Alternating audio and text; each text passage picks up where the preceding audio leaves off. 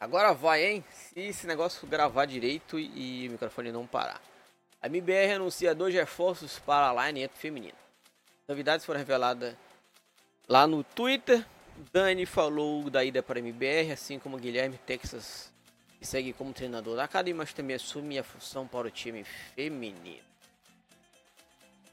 Dani chegou na MBR para preencher a vaga da Evelyn, foi, foi liberada do time o jogador de 16 anos estava na line-up da Divina, que jogou a ESL Impact Sul América S4. O Dani já atuou pelo MBR no final da GC Masters Feminina 8, quando entrou no lugar de Regiane Santos, que ficou sem energia.